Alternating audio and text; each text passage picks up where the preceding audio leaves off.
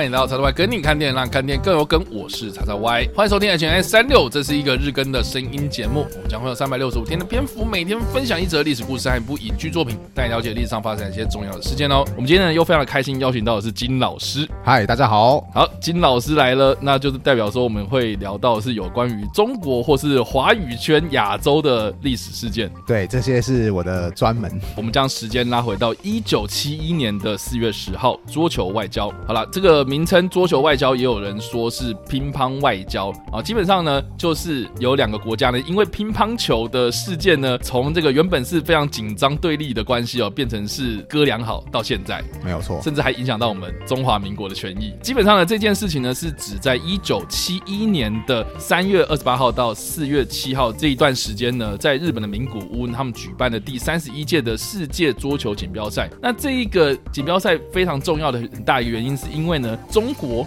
中华人民共和国哦，他们的桌球队呢，因为在中断了两届的参赛之后呢，终于又回归参赛，所以是受到了世界各国的瞩目。那但是我觉得要稍微帮大家稍微整理一下，因为一九七一年那个年代，就一九七零年代的时候呢，是冷战时期，中国跟苏俄交恶非常严重的一个时段。当时的中国呢，毛泽东跟这个外长周恩来嘛，哦，就是跟这个苏联的领导人赫鲁雪夫处的非常不好。那有关这段历史呢，大家可以不妨参考我们之前有提到过的那个赫鲁雪夫的秘密档案哦，他其实就有提到了很多对于史达林那个时候的一些作为哦哦，有很多的批评。所以呢，当时呢，苏联他们正在进行的所谓的去史达林化。那也是让这个中国开始跟他们交恶的一个很大的原因。但是这个到底是什么样详细的背景呢？我觉得可以请这个金老师帮我们稍微补充一下。好的，因为我们刚刚提到一个很重要的人物史达林嘛，其实史达林他就很容易跟独裁政治画上等号，就是哎，我一个人集中权力嘛，当然就是我掌管所有的党政军的事务。Uh -huh, 对，uh -huh, 嗯，所以后来等到史达林他倒台之后，其实赫鲁雪夫他提出一个新的领导方式，就是说，哎，我们。要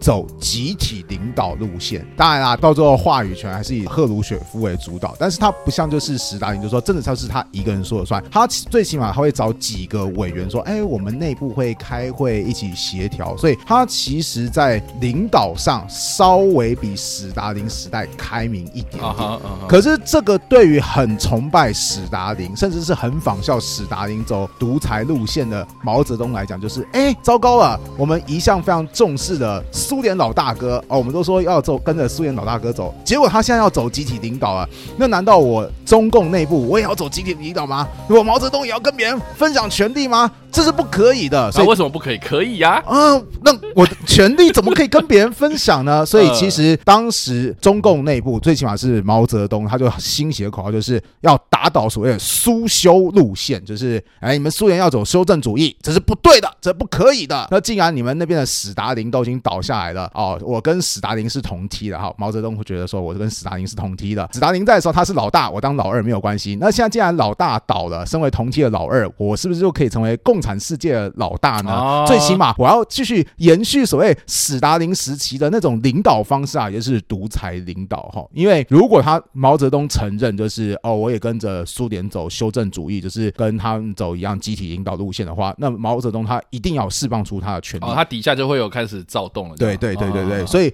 这个是其中一个原因。当然，如果要扯的话，其实还有一个原因，是因为在一九五八年的时候，中共其实开启了一个非常著名的经济政策，就是所谓的大跃进，就是大家历史课本会提到，就是拿铁锅出来烧啦。对啊，还有什么人民公社，大家一起出来吃饭呐，哈，对。那其实当初要进行这个大跃进政策的时候，苏联就已经有警告说，千万千万不要进行这个政策。为什么呢？因为这个政策我们以前搞过，什么人民公社这种东西，我以前都搞过了，我们以前就失败了，搞到乌克兰都饥荒了。对，你绝对不能这样搞。然后 其实毛泽东也会觉得说，哎，我要提出来的政策，你既然说啊、呃、会失败啊，你不能这样搞，你他妈唱衰我。对，所以那个。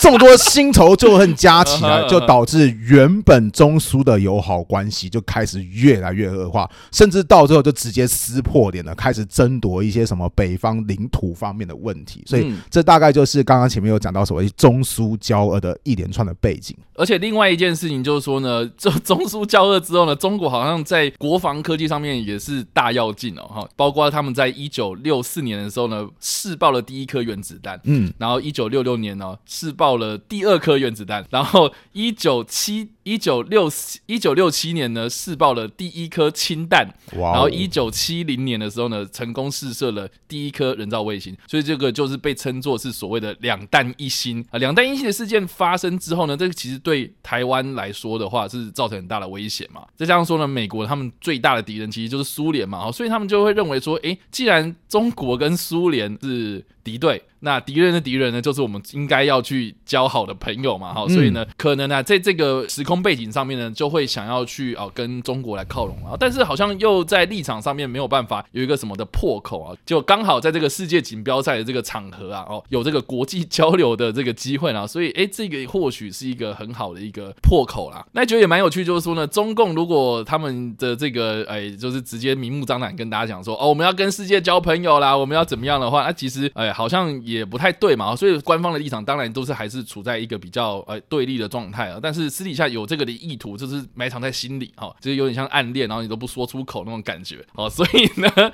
呃，有一个误打误撞的机会呢，就发生在这个开赛之前呢。我们刚刚所提到的这个世界桌球锦标赛开赛之前，当时的一个美国运动员葛伦科恩啊，他们在练习完之后呢，要从这个体育馆要返回到下榻的这个饭店的时候呢，因为他们都是搭这个游览车交通嘛。好，通勤啊，所以呢，葛伦科恩呢就莫名其妙的不小心搭上了中国代表团的游览车。结果呢，他们在这个发现说，诶，有一个外国人面孔，然后上来我们这个中国的游览车，呃，这些中国的代表团呢，非常的紧张啊，因为中国代表团在出发之前，他们有特别受到周恩来的征召啊，就是把这些人聚集在一起，然后说，诶，你们到国外之后要啊，要好好的跟我们领队啊，啊，原因是有些人可能会跳车嘛，啊、嗯，对，跳机啊，偷渡啊，等等的，就是可能会哎怀抱这个自由世界这样，哦，所以呢，诶，当有这个人突然进去到他们的这个游览车的时候，他们当然就是会比较紧。张，或者是诶状况外这样，结果在这个很尴尬的一个时刻呢，持续了大概十到十五分钟之间呢，哦，其中一个中国的运动员庄则栋呢，他就主动啊上去跟这个葛伦科恩握手了，并且呢送他一个杭州的织锦呢，就是一块非常漂亮的布这样子，上面有印有黄山的图案这样子。当时这个在车上的科恩呢就很想要回他礼嘛，结果在包包里面呢就只找到一个梳子这样子啊，他就是跟这个庄则栋直接讲说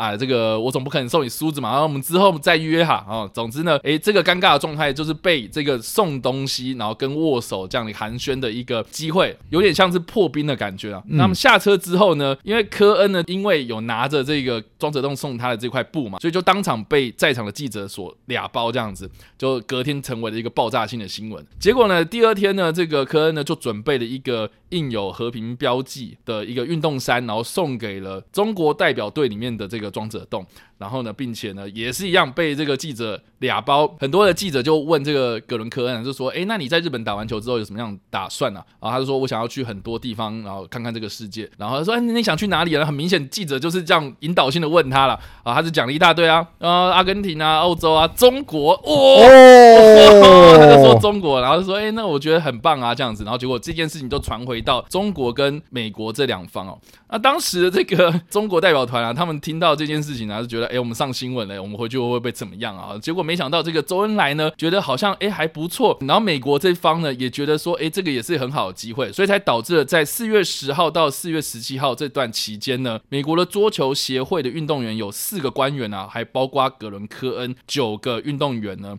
他们就搭着飞机，然后抵达了北京，然后展开了这个有史以来第一批进入中国领土的运动员的参访活动。那他们当时呢，就造访了很多地方了，包括看样板的戏剧，然后去中国的长城啊，甚至是他们的人民大会堂里面，然后去安排一些活动这样子。期间呢，这些美国人呢，也跟中国的代表团呢，在北京跟上海总共进行了两场公开的比赛，然后直到四月十七号的时候呢，才返回美。美国，那我觉得另外一个也蛮有趣的，就是呢，作为回报哦，隔年的四月十一号，中国的代表团呢就访问了美国，然后这些队员呢也参观了很多美国重要的设施，包括了迪士尼乐园这样。所以这件事情呢，被视为是在冷战时期啊，中国跟美国最大的一个破冰的机会，也是。结束了这个两国呢，他们二十年以来呢长久的隔绝的一个局面，这样子，所以就让这个两国呢开始在后续有了更多的交往，包括尼克森总统当时呢也有因此呢，呃，用这样子一个民间交流的名义呢，然后到了北京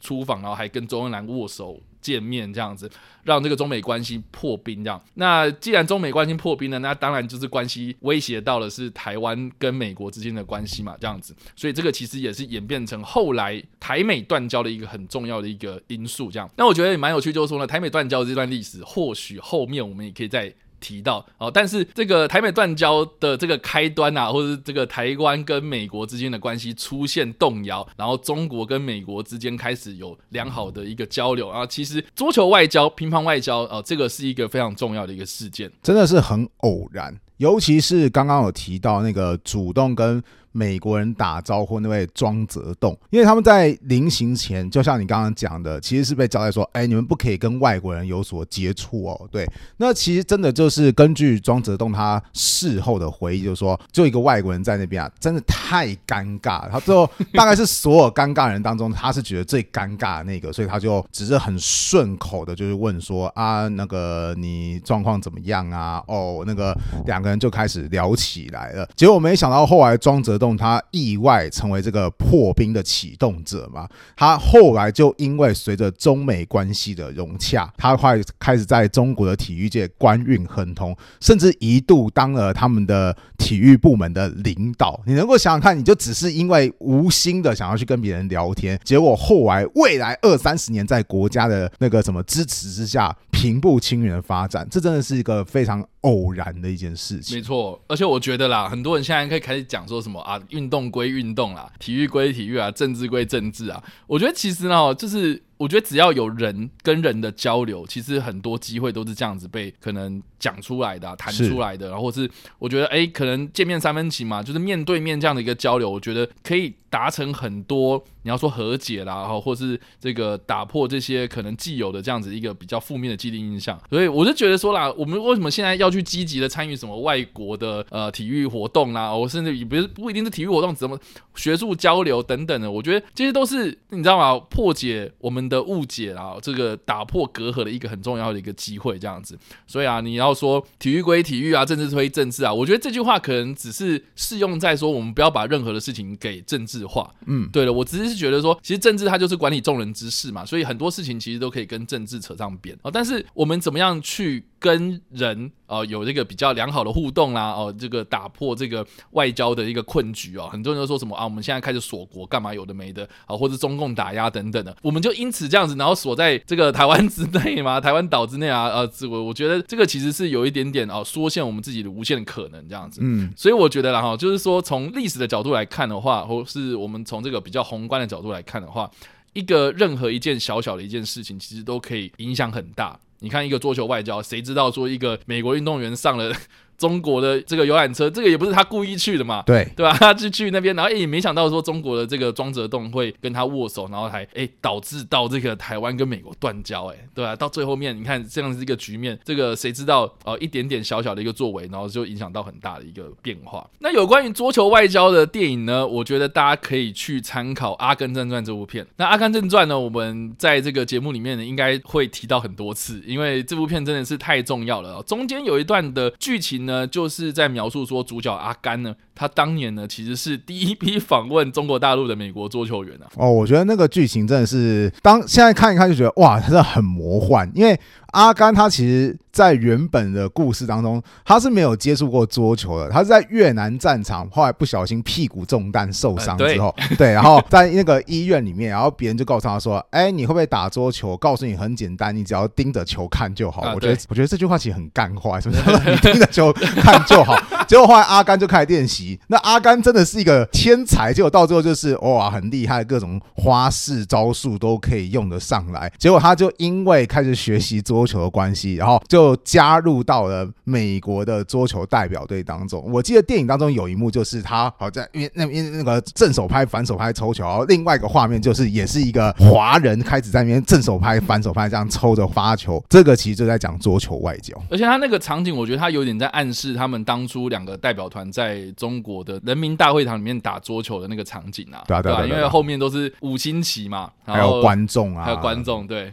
观众都是很一致的拍手，对对对对对对对对，觉得那个画面真的很有趣啊。不过我觉得我非常推荐大家去看《阿甘正传》，很大原因啊，它虽然是。一九九四年的电影哦，我记得我是国小二年级的时候看吧，我那时候看真的是完全没有什么感觉。可是我长大之后看这部片，我真的是非常的感动了。然后再加上说呢，呃，除了它剧情真的很感人之外啦，我觉得它的那个技术上的突破真的是值得称赞。因为一九九零年代初的时候，那个电脑的特效哦，其实不是像我们现在一样哦，就是说什么啊可以数位化啊，然后可以很快速的、很大量的去输出这样子的一个特效这样。因为当时的《阿甘正传》里面有很多的套用历史画面的。桥段，他们其实是使用了绿幕的技术。那当然，我们现在就看到说什么啊，很多人电影都会拍绿幕啊什么的。哎，你要想想看，在一九九四年的时候，其实绿幕的技术是在《阿甘正传》里面算是第一次被大量的使用这样子。所以呢，里面有很多的画面呢，都是主角汤姆汉克呢，他会跟真的实际上的历史人物在一个画面里面的同框演出这样子。所以他会跟甘乃迪握手，他会跟当时的詹森总统，然后指说他的屁股有中弹，然后或是他跟尼克森有哎这个俩包。尼克森的一个呃水门案，甚至到最后还会跟那个披头士的主唱就是在聊说 哦，中国是什么样的状况啊？对对，对，我觉得其实那一幕也是非常有趣，因为对于当时美国人来讲，他们也很不清楚中国的状况。刚刚前面我们有讲嘛，中美两国交恶二十几年，有点老死不相往来，所以你就想看阿甘他去过一趟之后，所有人就说啊、哦，那边是一个什么样的地方啊？那个状况怎么样怎么样？我觉得其实也是蛮写实的。对，就好像我们现在如果有机会去北韩旅游，回来之后也会问说，哎，那边是不是真的就是雕像都大大的，然后商店里面那个蔬菜水果全部都是图片。是不是？是不是？就这样问，对，就是真的，好像有种去访问神秘国度，回来大家都要去询问那种状况。我觉得真的是蛮有趣的电影。对，大家可以去看一下。就是从历史的角度去看《阿甘正传》的话，我觉得很有趣啊。那当然，就是《阿甘正传》这部片呢，有很多可以聊的部分啊。但是我们今天就是从桌球外交这个角度，然后去看《阿甘正传》。哎，其实里面有提到，而且它里面的这个剧情的编排其实很有趣哦。而且重点是，这个桌球外交在《阿甘正传》出现，不是完全没有意义，就是哦，我随便塞一个历史事件进去了。因为后来阿甘还因为就是桌球打得很厉害，然后去代言桌球品牌，然后就赚进人生第一桶金对，还开始后面一连串更更开挂的人生。哎，这真的有接好哎，他真的不是说哦，他就桌球打很棒，去一趟回来。如果是这样子的话，我就觉得说无聊，就是你只是为了要故意串一个东西。可是对他，可是他其实是有情节推动力存在的。没错没错。好了，那所以以上呢就是我们今天所介绍的历史事件：乒乓外交或者桌球外交，以及我们所推荐的电影《阿甘正传》。不知道大家在听完我们这个故事，或是我们推荐的电影之后，有什么样的想法，都欢迎在留言区留言，或在首播的时候来跟我们做互动哦。当然，如果喜欢这部影片或声音的话，也别忘了按赞、追踪我们脸书粉丝团、订阅我们 YouTube 频道、IG 以及各大声音平台，也别忘了在 Apple Podcast 和 Spotify 上留下五星好评，并且利用各大的社群平台推荐和分享我们节目，让更多人加入我们讨论哦。以上呢就是我们今天的 H&M 365，希望你会喜欢。我们下次再见，拜拜拜。